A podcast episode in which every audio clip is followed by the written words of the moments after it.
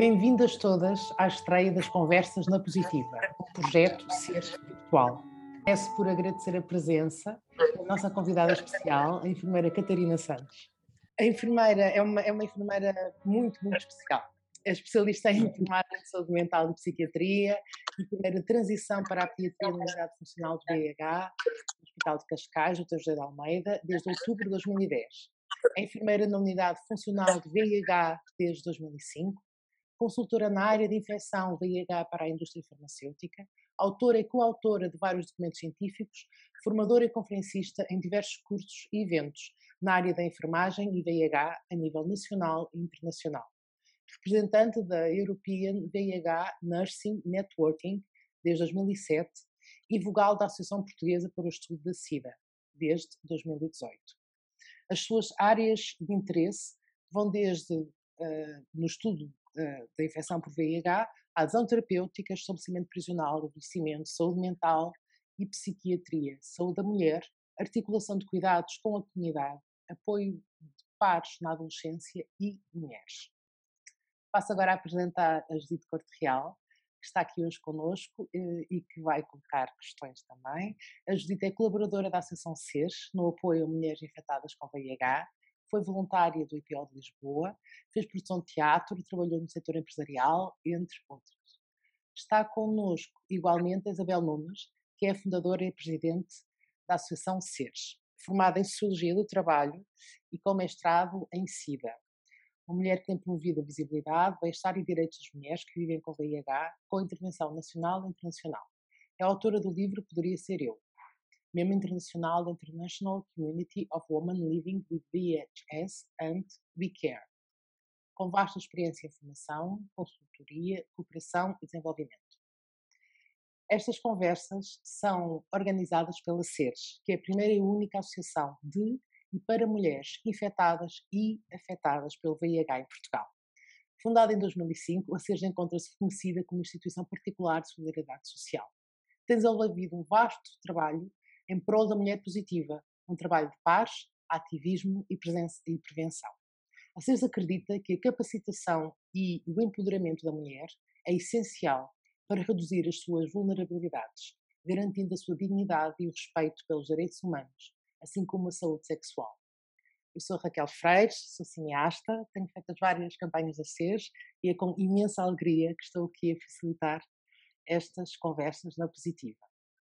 Vamos começar por ouvir a nossa convidada especial, a enfermeira Catarina, sobre nascer com VIH, crianças e adolescentes. Catarina. Olá, boa tarde. Obrigada antes de mais pelo convite e, e pelas palavras. Um, eu vou tentar aqui desmistificar e simplificar um bocadinho conceitos e falar de coisas que, que pouco se fala, que é Uh, nós temos crianças em Portugal que vivem com a infecção VIH, que nasceram com a infecção VIH. É verdade que temos. E é verdade que a maior parte destas crianças hoje em dia já são alguns adolescentes, outros já adultos, outros pais de primeira viagem, que é uma emoção. Porque esta era atualmente que nós vivemos, para mim, deixa-me ser muito entusiasmada. Por dois motivos. Primeiro, porque nós estamos a vivenciar uma revolução em termos da terapêutica antirretroviral e quem trabalha nesta área há muito tempo sabe que houve uma grande evolução. E segundo, em relação às pessoas que nasceram com VIH, as crianças, aos nossos, aos meus meninos, como eu lhes chamo, que nasceram com VIH, tem a ver com este facto que nós estamos a vivenciar uma primeira geração de crianças que nasceram infectadas com VIH, que estão a ter crianças seronegativas. Hum. E estas crianças vão, em, vão envelhecer e, portanto, temos imensos. E isto, quando eu posso vos dizer, quando a nossa primeira criança infectada com VIH foi mãe, para mim foi um dia memorável. Eu chorei tanto, eu fiquei tão feliz, porque isto realmente é um marco. Isto, isto é, é, é a ciência. Nós estamos a viver esta evolução científica associada a facilitar esta qualidade. Até me estou a emocionar, mas é verdade.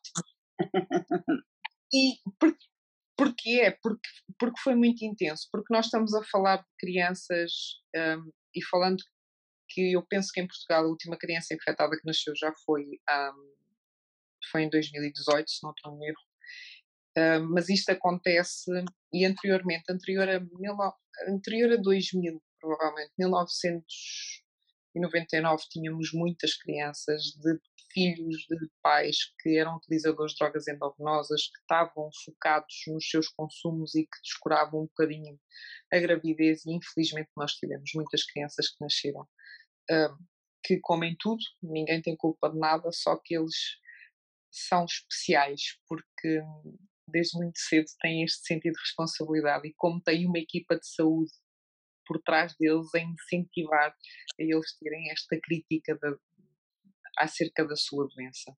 Não é o que é que têm, como é que têm, como é que eles vão conviver e depois nós também vivemos isto historicamente, a infecção VIH infelizmente é uma doença que tem muito estigma e preconceito associado e as escolas continuam a ter muito estigma e preconceito associado às crianças infectadas com VIH e aos pais que são infectados com VIH.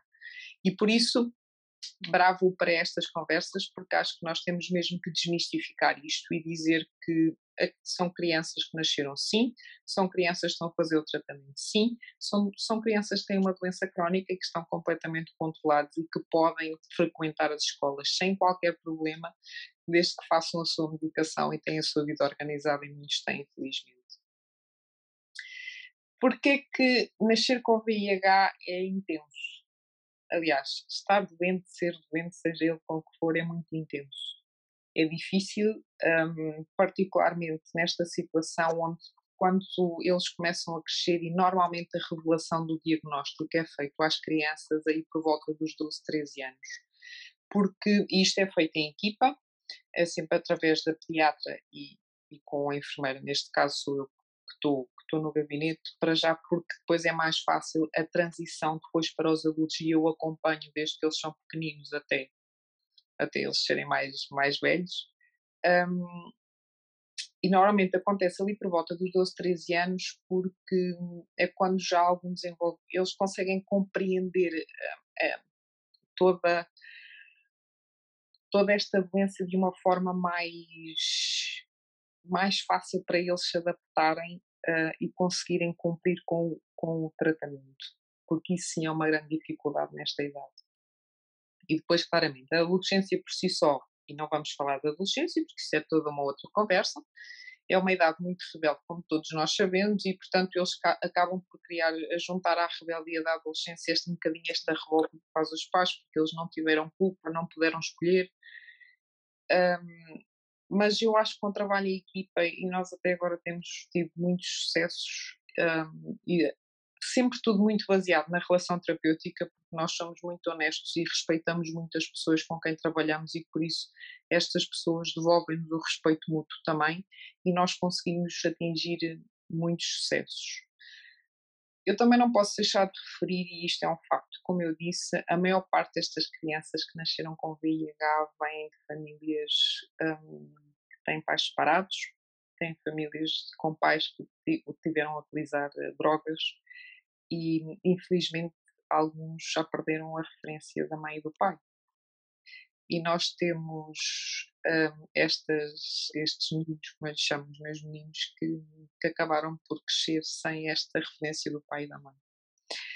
E, e isso é também muito intenso, porque eles foram obrigados de alguma forma a crescer mais rapidamente comparativamente com os colegas, porque têm noção do que é doença, têm noção do que é que é ser crónico, têm noção do que é que é medicamento, o sentido de responsabilidade em termos do dever de prevenção e de proteção sua, em termos da sexualidade, são assuntos que eles são a base e, portanto, eles são muito informados, muito cedo sobre tudo, e isso é bom. Uh, mas alguns deles também tiveram que vivenciar a morte muito precocemente e, portanto, em relação aos pais, e isso acaba por, por poder desorganizar um bocadinho. Mas também temos tido muitos sucessos um, e a maior parte deles estão, estão quase todos organizados e já são, como disse, pais de primeira viagem e, e é muito difícil. Em relação, e, e quando eu falo, falar aqui do nascer com VIH tem, tem esta particularidade, depois de referir que nós também temos adolescentes, sim, que foram por, por práticas sexuais sem uso de preservativo que ficaram infectados com VIH. Porque isto depois uh, é, é esta dualidade, não é? Porque estes já tinham ouvido falar, como toda a gente sabe que o preservativo existe, toda a gente sabe onde é que os preservativos estão e onde é que se compram, mas depois chega a, a hora em termos de ter a relação sexual e no calor do momento esquecem-se, ou então muito este ainda preconceito de que isto só acontece aos outros. E isso também é, é muito difícil de gerir, particularmente para estes adolescentes uh, e para os pais, porque eu acho que acaba por, por, evidenciar um bocadinho aquilo que se acredita e, e toda a gente sabe que se fala muito pouco sobre a sexualidade nas escolas. E por isso, isto é uma conversa que os pais têm que ter com os filhos, não é? Falar sobre se vão ter relação sexual tem que se usar preservativo. Há, há meios de, de, contracepção que são importantes das crianças saberem quando começam a sua atividade sexual. Aliás, antes disso, não é? eles têm que estar informados de que há riscos e, e este é um deles. E isso também é, é, é muito difícil. Um, Gostaríamos agora de pôr algumas questões. Pode ser, enfermeira Catarina. Depois desta claro. introdução que me comoveu a mim também uh, e que me deixou também com muita esperança. ainda bem, são, há boas notícias. Um, eu gostava de fazer um agradecimento que não fiz no início, uh, como a enfermeira Catarina, como profissional de saúde, porque realmente não só já era uma, uma profissional de saúde excepcional, mas os últimos anos têm sido terríveis. E, portanto, não o fiz no início, mas fica aqui. Muito obrigada. Muito obrigada. Devia ter feito logo no início. Agradeço agora. Um, Isabel, eu, queres colocar algumas questões? eu junto já a minha voz à tua nos agradecimentos à enfermeira Catarina e a todos os enfermeiros deste, todos e todas as enfermeiras deste uhum. país. Que têm feito um, um é, bravo, bravo, ah, tem sido mesmo. digno, um trabalho digno, muito digno e valoroso. Um, eu estou numa área que eu pouco conheço, que é a área das crianças e da adolescência. Não sei muito, portanto vou fazer questões uh, um bocadinho a pensar nas dúvidas que as outras pessoas têm também, e a começar, por exemplo, pelo facto do número de infecções verticais ser reduzido em Portugal, mas ainda existente, e porque é que ele existe ainda? Porque é que não estamos já no, no zero?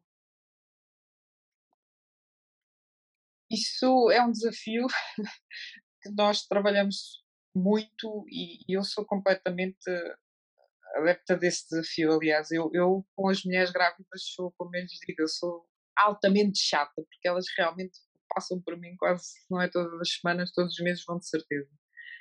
Portanto, em relação às, às infecções verticais, que é a transmissão de infecção VIH de uma mãe grávida para, para o bebê, acontecem uh, e tem acontecido muito pessoas que chegam a Portugal vindas dos, dos, dos palopes que não fizeram a vigilância correta durante a gravidez e normalmente estiveram já no fim do termo, nós temos pouco ou nenhum tempo para, para dar medicação e para que, que, que a infecção VIH em si fique controlada.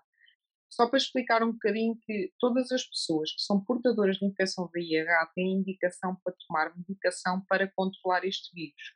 Ou seja, o vírus que está em circulação no seu sangue quando as pessoas tomam medicação, o vírus fica lá, mas fica adormecido. E, portanto, isto faz com que a carga viral esteja indetetável. Quando isto acontece, não há transmissão do vírus para o bebê. Problema 1. Um, nem todos os, os, os países funcionam da mesma maneira. Em Portugal é um exemplo ótimo, em muitas coisas, cada vez mais felizmente, e portanto todas as grávidas fazem análise ao VIH no primeiro trimestre e no último trimestre de gravidez. E isto é muito importante exatamente por isto mesmo.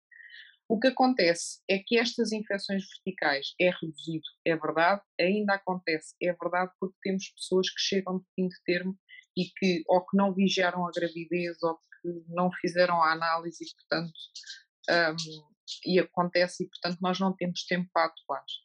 Um, Posso-vos falar de uma doente nossa que teve sim, portanto, e já foi em 2018, penso eu que foi o último, e foi mesmo porque isto, ela já estava cá e foi vigiada, mas aconteceu que ela fez a seroconversão, deixou de ser negativa para passar a ser positiva no último trimestre da gravidez e, portanto, foi assim, não tivemos tempo nenhum para atuar e, e pronto, infelizmente nasceu, mas está tudo bem.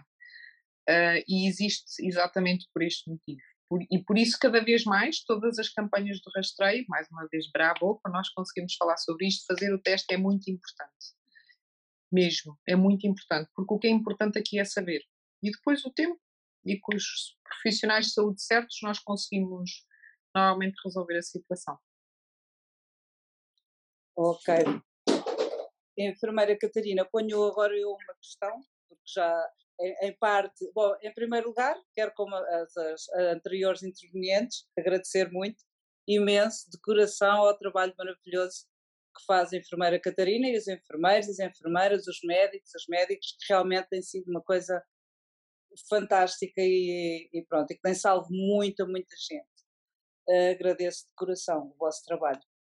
Uh, já, a pergunta que eu vou fazer já está meio, meio respondida, mas de qualquer modo, para que haja uma, uma melhor explicação, eu vou perguntar como é que se processa a infecção de pai ou mãe para o bebê. Já sabemos que a carga viral, estando indetectável, que à partida não há transmissão mas havendo a transmissão, como é que essa transmissão se faz do, pai ou da mãe para, para o feto, para o bebê? Então, aquilo que nós sabemos também através dos estudos é que uh, quando há uma mãe portadora de VIH e que não faz medicação ou faz e a carga viral não está negativa, indetetável, uh, o maior risco de transmissão é nos últimos três meses da gravidez porque é quando o bebê está mais desenvolvido e, portanto, há, há, há maior transição de fluidos. Também nós sabemos que no parto há um risco também acrescido. Uma coisa extraordinária através desta carga viral indetetável é que todas as mulheres grávidas com carga viral indetetável ou inferior a mil cópias podem ter parto normal. É muito bom. Portanto, isso até há uns anos não acontecia não acontecia, portanto, todas as mulheres grávidas tinham cesariana, infelizmente, e, portanto, os estudos mostraram-nos uh, que podem ter parte normal. Isto em relação ao VIH, pois não estou a falar das complicações da obstetrícia, porque bebê não der a uhum. bola, essas coisas, aí terá que ser já cesariana. Mas, portanto, a infecção, a, a, trans, a transmissão vertical passa exatamente por isso e por isso se chama transmissão vertical, tem a ver com a mãe que está infectada através do cordão umbilical que passa para o bebê ou através do trabalho de parto. Uhum. Há também a questão da amamentação. E como nós não queremos, não queremos correr riscos de ter mais bebés infectados por uma questão de nós termos a evidência, mas os estudos estão a ser feitos nisso, e portanto as mulheres portadoras de VIH não podem dar maminha aos bebés eh, porque há um risco de transmissão através do leite materno que estão a ser feitos não cá para, para isso mudar daqui a uns anos, eu acredito que sim. Obrigada. Eu ia colocar uma, uma questão, porque se fala muito de, da transmissão da mãe para o filho, para o bebê, eh, digo assim, eh, fala-se muito da transmissão da mãe para o bebê e do pai para o bebê. Também existe essa transmissão do pai para o bebê se a mãe for hum, negativa, eh, negativa. Ou seja, se, os, se o casal for discordante em que a mãe é positiva e o pai é negativo, o que é que acontece? E o contrário, a mãe negativa e o pai positivo. Ok. Então, discordantes, um é positivo, o outro é negativo. Mãe positiva, pai negativo. Portanto, se o pai é negativo uh, se a mãe é positiva, é aquilo que já tinha falado. Portanto, a mãe tem que ser seguida em consulta, tem que fazer medicação, tem que ser controlada e ser seguida por uma equipa de saúde, que é para ter a carga viral indetetável e não haver risco de transmissão para o bebê. No caso contrário, em que a mãe é negativa e o pai é positivo, aquilo que acontece é que, como disse, todas as grávidas em Portugal, primeiro trimestre, último trimestre, fazem teste do IH. Também está à disposição, dependendo das cidades, mas eu falo aqui de Cascais, nós temos o teste rápido na consulta protocolo, onde a grávida pode ir se quiser e fazer o teste quando quiser, da mesma forma que quando as pessoas são recebidas em consulta uh, por equipas diferenciadas, normalmente nós chamamos sempre o companheiro e a companheira para fazer o teste, que é para rastrear. Dependendo da última relação sexual que teve, por exemplo, depois volta a repetir passado duas semanas ou um mês. Eu quero aproveitar esta oportunidade para falar dos casais serodiscordantes, para falar de que eu acho que, que é um, tema importante que tem a ver com o facto de aproveitar a gravidez para rastrear o pai do bebê, porque nem sempre o pai do bebê é o do casal, não é? E portanto eu acho que isto é uma excelente oportunidade para nas consultas de obstetrícia assim e começar-se a promover isto que deve ser sempre chamado para testar os pais, o, o pai, não é? A mãe é sempre testada e, portanto, eu acho que é um momento único em conjunto, uma oportunidade para testar, porque às vezes também acontece muito isso. Perde-se esta oportunidade de não testar o pai. Uhum. Claro. Enfermeira, é possível evitar a transmissão do VIH no parto? Evitar, evitar a transmissão no parto? Sim, o, o parto. O parto como eu disse, a mulher quando tem carga viral indetetável tem parto normal, parto vaginal. O bebê nasce uh, por parto vaginal. Mas no parto, todas, todas as mulheres portadoras de VIH fazem uma toma de um comprimido, que é, que é na pirapina que tomam, e depois fazem medicação endovenosa. Todas fazem. E esta, este, este kit vá, do parto, podemos chamar assim, este kit uhum. do parto, acontece em todas as mulheres portadoras de VIH, com carga viral indetetável ou não detetável. Uhum. Portanto, e, portanto, isto acontece. E, e até hoje isso provou-nos que consegue, no, no parto, imagino, que vem alguém de fora, que rebenta as águas, vai parar à urgência do hospital, está em trabalho de parto, na altura faz a análise, só que o bebê está a nascer, há, não há resultado da análise. Fala-se, há uma suspeita grande de ser, ou ela diz, sim, sim, eu sou, portanto, faz este kit e, portanto, nós, isso também está a funcionar a 100% em termos de transmissão de, de, da infecção pelo VIH. Uhum, interessante, sim. Eu, eu ia voltar novamente à questão da amamentação. Porque existe um movimento, nomeadamente da International Community of Women, que está a movimentar uma série de organizações de mulheres que vivem com VIH à volta da amamentação e ao direito da mulher poder decidir se amamenta ou não, estando com a carga viral indetetável. O que é que pensas disso? Uh, é assim, os estudos mostram-nos que o risco de transmissão através do leite materno é baixo. Mas o ser baixo não significa que não está presente, ele está lá. E eu acho que eu, como profissional de saúde, dá-nos muito mais segurança, como aconteceu no movimento I igual a I, indetetável é igual a intransmissível, termos a evidência científica de, de que, não há, que não há risco nenhum de transmissão. Porque, como eu disse, como eu disse previamente, é, eu falei aqui das crianças que nasceram com VIH, mas esqueci-me de uma coisa muito importante, desculpem que eu vou aproveitar para falar agora, que tem a ver com o peso da culpa dos pais que têm estas crianças que nascem com VIH. É um pesar que, que não sai, que não se resolve. E, e é uma dor e todos nós, né? quem tem crianças sabe, né? eles têm febre e nós damos quase o corpo e a alma para trocar de lugar com eles, ou se eles partem uma perna, corpo e alma para trocar de lugar com eles para eles não estarem a sofrer. E portanto vocês conseguem imaginar o peso que é deste sentimento de ter a culpa de ter causado isto. E, e isso é demasiado intenso e é demasiado longo e, e, e é muito difícil de de conseguir eh, resolver. Uh, as pessoas vão fazendo a sua vida e, e tudo isto é, é, é, como a Raquel disse, e ainda bem que é assim, é, é positivo, há esperança, as coisas resolvem-se, mas mas isto dói muito e por isso a minha opinião como profissional de saúde é que é necessário mais evidência uh, para isso acontecer. Uh, vamos expor a situação em que chega uma mãe que é informada, que faz parte do movimento, que diz a opção é minha, uh, tenho direito à escolha, é assim, nós, as pessoas não vêm para casa connosco, não é? Portanto, se for essa opção com total responsabilidade da pessoa, não há muito que nós possamos fazer. Nós fazemos os ensinos com base na, na evidência, nos, nos números, nas certezas científicas que nós temos. Mas cada vez tem sido mais isso, é uma luta constante. E porque eu, eu percebo isto muito bem, aliás, eu sou completamente fã que saiam esses resultados rapidamente.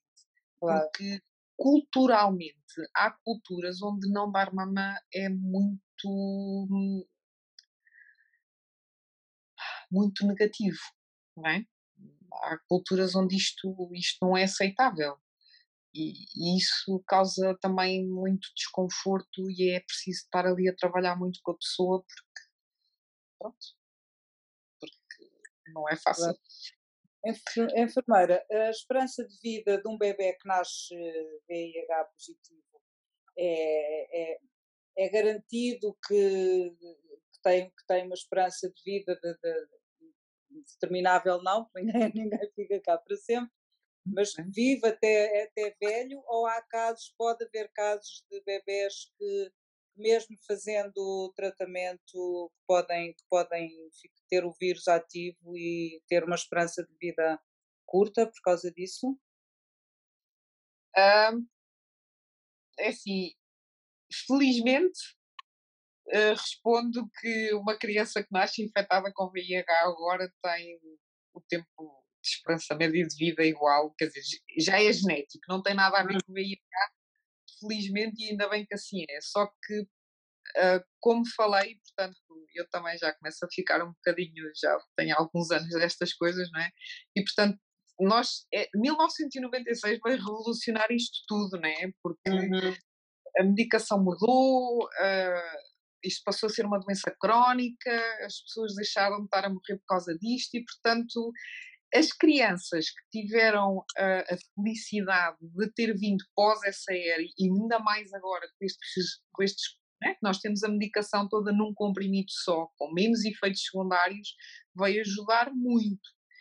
E da mesma forma que nós também temos crianças que são prévias a isso e que felizmente havendo um compromisso connosco, porque aquilo que eu costumo dizer às pessoas, nós não trabalhamos para elas, nós trabalhamos com elas. Portanto, isto é um trabalho em equipa.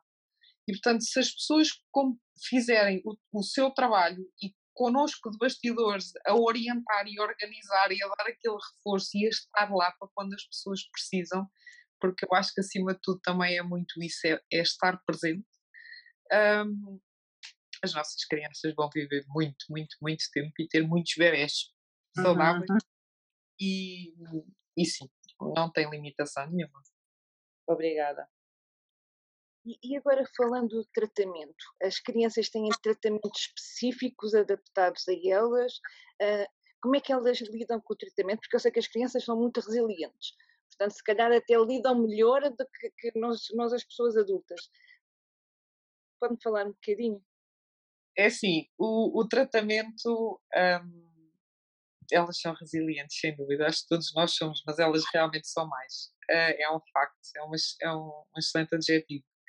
Um, é assim, quando, até mais ou menos ali por volta dos 10, 12 anos, uh, ou se calhar um bocadinho mais cedo, mas sim, 9, 10, eles normalmente tomam xaropes. E, portanto, a terapêutica antirretroviral, que não existe toda em xarope, uh, eles fazem esta toma. E eu posso vos dizer, e eu fiz a consulta, acompanhei a consulta de pediatria durante muitos anos no antigo hospital, uh, onde estávamos todas na mesma sala, que foi extraordinário e aprendi imenso. Eu provei todos os xaropes. Porque, dizer, é que se eles vão saber, preciso, como enfermeira, para ensinar, preciso saber o mínimo de explicar à mãe. Olha, isto sabe. E eu vou-vos dizer, há xaropes eles são realmente resilientes, porque há xaropes que são muito maus, que têm um sabor terrível a ferro.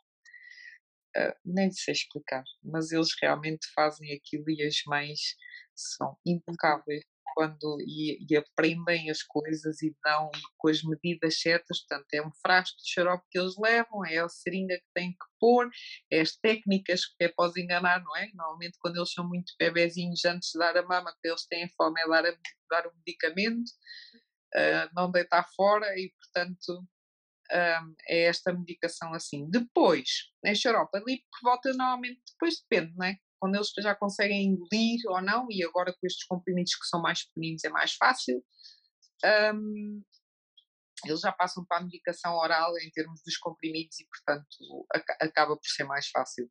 Depois começa ali a complicar um bocadinho quando eles saem à noite, quando vão de férias com os amigos, né? depois vêm ter connosco e depois eu ensino tudo, os truques, como é que é para esconder, que é para não se esquecerem, que é importante eles saberem. Estas coisas também, um, pronto. E e normalmente resulta muito bem. Em termos de toda a terapêutica antirretroviral, só para informar que também tem a ver com esta limitação dos estudos, que são normalmente quase todos acima das crianças maiores de 12 ou acima de 40 quilos. Uh, e por isso, às vezes, as opções terapêuticas acabam por não ser tão. não, não acompanhar tanto esta, esta evolução comparando com os adultos, não é? Porque uhum. eles não estão feitos para isso, uh, mas com o tempo eles normalmente acabam também sempre por ter novas medicações mais fáceis para eles. Enfermeira Catarina, há, há, qual o número de adolescentes infectados em Portugal? Há, temos, uma, temos um número muito elevado de adolescentes infectados em Portugal e essas, essa infecção deriva mais da infecção por via vertical ou por via ou, sexual ou uh, apanhado por ele mesmo? É assim, eu, eu tive a tirar aqui os dados da infecção VIH-Sida em Portugal, do, do, relatório que saiu de 2020, e nós temos até 2019 611 crianças com idades inferiores a 15 anos com infecção VIH.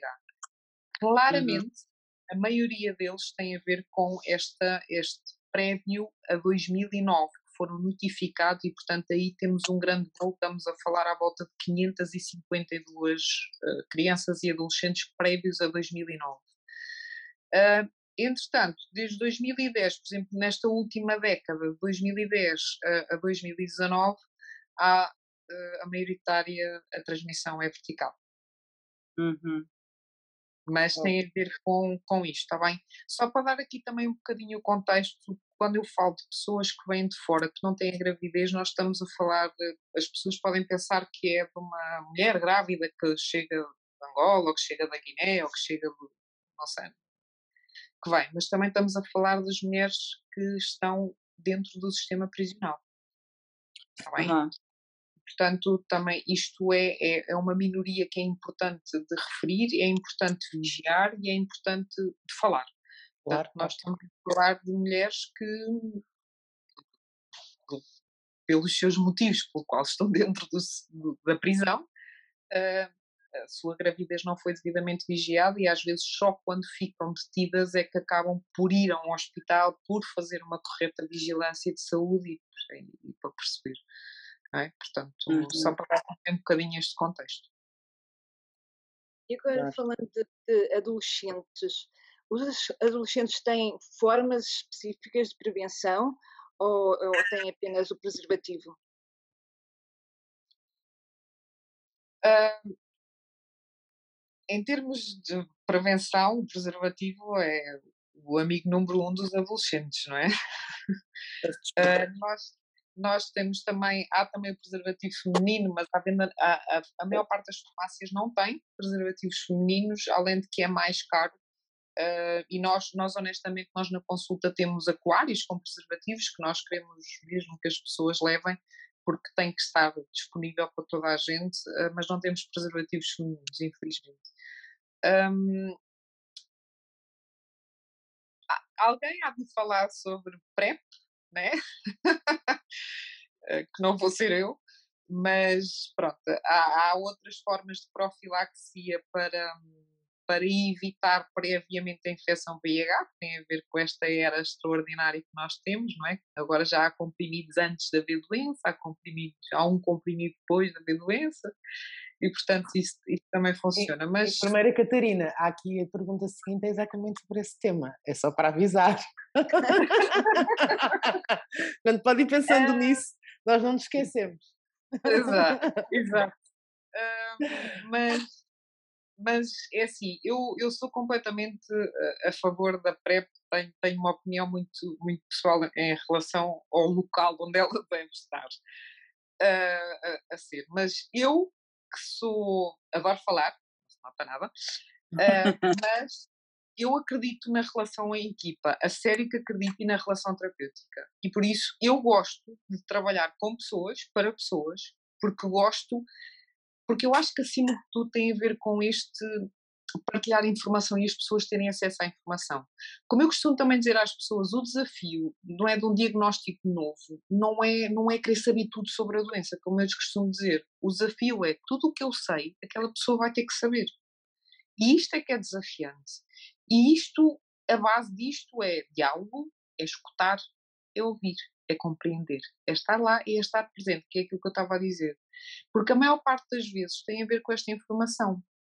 Agora, claramente que há, há, há fases do ciclo da vida e a adolescência é caracterizada por este facto uhum. de ser muito impulsivo, né? E querer fazer e querer estar, mas, mas pronto, o preservativo claramente é o melhor amigo deles e espero que usem. O preservativo é fundamental para prevenir todas as infecções sexualmente transmissíveis. Pois, a, a pergunta seguinte era essa mesmo, era mesmo era a resposta, a resposta era essa. É se o adolescente tiver uma vida sexual ativa, se pode usar profilaxia pré-exposição PrEP e se sim, o que deve fazer? É assim, eu, eu da informação que eu tenho, isto é um, é um bocadinho ingrato porque as coisas não são muito claras no que diz respeito a esta parte dos adolescentes. Pá. Exemplo número um. O, fazer um teste, um rastreio a uma a um adolescente uhum. abaixo dos 18 anos gera alguma, alguns conflitos e, e, é perfeitamente normal disso acontecer. Aquilo que eu acredito e aquilo que eu faço é se, aquela, se, aquela, se aquele indivíduo tem a capacidade de decidir se quer iniciar a sua vida sexual ou se já iniciou a sua vida sexual e tem a consciência crítica uh, de tomar de decidir fazer um rastreio para, decidir, para saber se está ou não doente, acho que ele tem o direito de fazer. É? E uhum. portanto, e depois os pais, isso, por isso é que isto depois já é complicado. É? Mas se ele tem a capacidade de decidir que quer ter relações sexuais, acho que também tem a capacidade para decidir se quer fazer um rastreio a VIH. Em relação à PrEP, a minha opinião pessoal é a base é a mesma.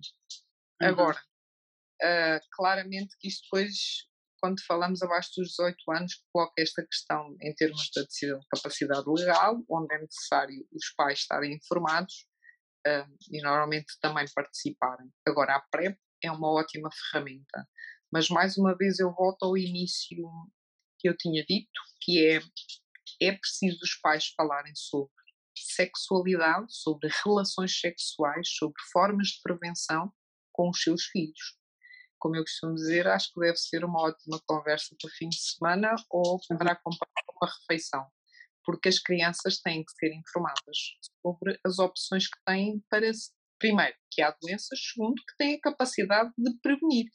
E de falar também aqui da profilaxia pós-exposição, não é? se acontece uma relação sexual onde rompe o preservativo, ou as crianças são violadas, ou acontece outra situação qualquer, eles também têm a informação, e fica aqui, que as pessoas podem recorrer a um serviço de urgência para evitar ficar com transmissão VIH. Assim portanto, como recorrem, assim como recorrem para uma gravidez indesejada, não é? Também recorrem para uma gravidez indesejada, podem ser alertados que podem também recorrer para essa. Exatamente. Não, exato, claro. Mas eu uhum. acho que. Deixem-me só fazer aqui um contexto muito interessante, que eu tenho muito orgulho nisto, que é na, na unidade onde eu trabalho, na unidade funcional do BIH, nós há muitos anos temos esta parceria e, e em rede com a comunidade, particularmente com a Câmara Municipal de Cascais. Que aqui o Departamento de Educação para a Saúde faz uma coisa extraordinária há anos, que é no dia 1 de dezembro, nessa semana, as escolas uh, do Conselho, todas, vão assistir a filmes uh, relacionados com VIH e documentários e fazem trabalhos na escola sobre a infecção VIH. E nós somos convidadas para estar lá, à frente dos miúdos, desde os 8 até aos 18, para responder às perguntas que eles querem sobre os filmes que viram, ou sobre perguntas como aqui, não é? Vocês colocaram questões e eles. E, para saber. E, e aquilo é uma experiência tão enriquecedora. Primeiro, porque eu vou-vos dizer, as crianças dos 8 aos 10 têm imensas perguntas para fazer. Querem saber tudo. Mas tudo. De onde veio, quando é que começou, mas como é que passou, tudo. Ali, a partir dos 14 aos 18, nunca ninguém tem perguntas para fazer. mas isto, no, no, uhum. geral, mas depois, quando nós acabamos a sessão, não é? E já acabamos, portanto, levantamos, é quase uma fila de gente para falar connosco individualmente. E, portanto, por isso, eu digo, é assim, é, a adolescência e as crianças são, são uma fase muito engraçada, tem a sua particularidade, só que, mais uma vez, eu acho que isto, com respeito e com o estar presente e conseguir compreender e esclarecer, é, é fundamental nós temos que lhes dar ferramentas para isso. Por isso, bravo por isto. Uhum. Eu ia encerrar esta nossa conversa. Certo, Isabel? Tens mais alguma pergunta? Ia fazer, mas não sei se tens tempo. Tenho, ainda temos. Diz. Temos. Então, eu ia fazer uma questão sobre hum, a adolescência, mas também com as crianças. Se, se, elas, quando falam do seu estado positivo ao VIH, sofrem de discriminação e de bullying? Eu calculo que sim, mas gostaria de, de ouvir a sua opinião, primeira Catarina. É assim, uh, num contexto normal, uh, e vou-vos dar um exemplo prático que acontece. Uh, primeiro, as crianças que nós tivemos seropositivas frequentaram a escola, a mãe pede a declaração à médica em como a criança não tem nenhuma doença infectocontagiosa, e não tem, porque a VIH não é uma doença infectocontagiosa, não é? Um, e portanto, isto vai para a escola e portanto depois a criança normalmente quando chega ali por volta dos, por isso é que normalmente eles têm conhecimento do diagnóstico por volta dos 12, porque depois começam com as melhores amigas, as BFFs, querem saber e depois vão a sair à noite, mas depois a criança Normalmente vem ter comigo para perguntar como é que é dos comprimidos, porque sai à noite e vamos aqui, como é que é, como é que toma, como é que esconde. Um, e os pais normalmente perguntam sempre quando se devem revelar o diagnóstico na escola. Nós aconselhamos que deve ser feito a equipa de saúde que está sujeita ao sigilo profissional. Por exemplo, em crianças que nós tivemos alguma dificuldade com a adesão, nós articulamos diretamente com a enfermeira da escola ou com o psicólogo da escola no sentido de centralizar para nós termos mais sucesso. Agora, de crianças um, que, por outros motivos, por, por maldade, talvez, não sei, alguém começou a comentar e depois acabaram por sofrer bullying em relação a isto e, e revelar-se o diagnóstico um, eu não tenho outra forma de dizer isto. E, e há. Há estigma, há preconceito.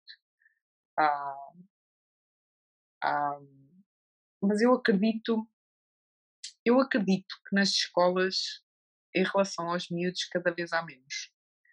A mim o que me deixa mais aflita e mais preocupada é o estigma e preconceito que há em relação aos professores para com as crianças em relação a isto, porque existe.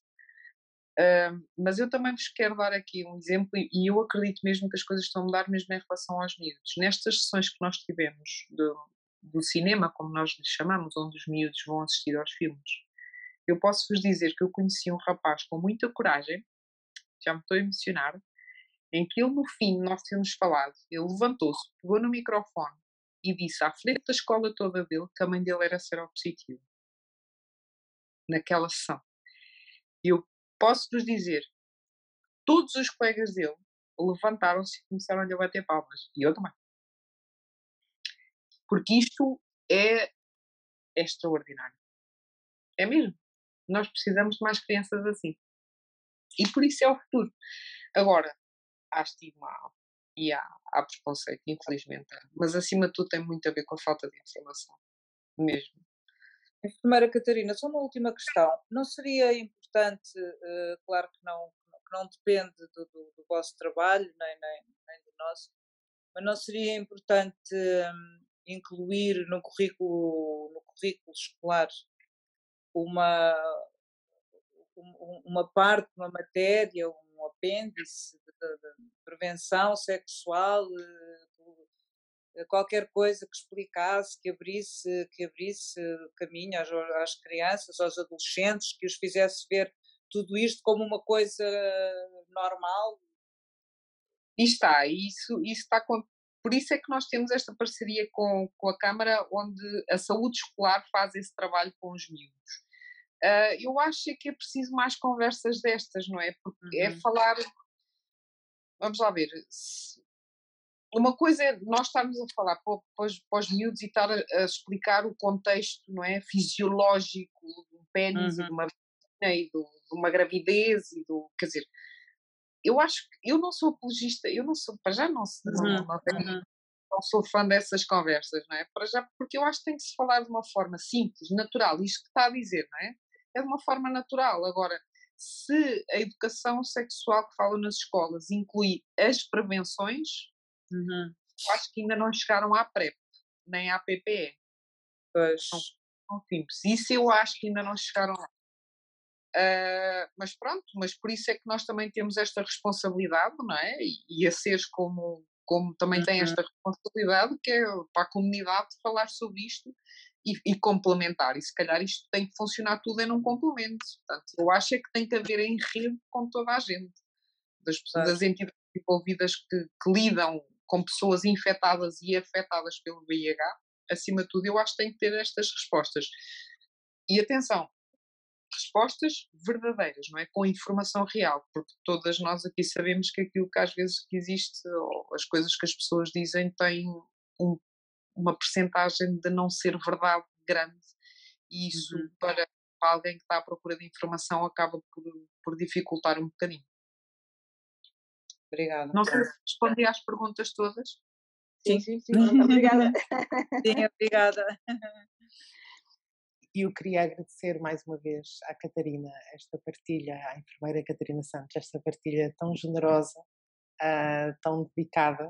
Uh, e, e dizer-lhe que uh, acho que aprendemos aqui o que ela disse. A base é escutar, ouvir, dialogar e compreender. Muito obrigada e até breve, até à próxima conversa. Obrigada, obrigada a todas. Obrigada.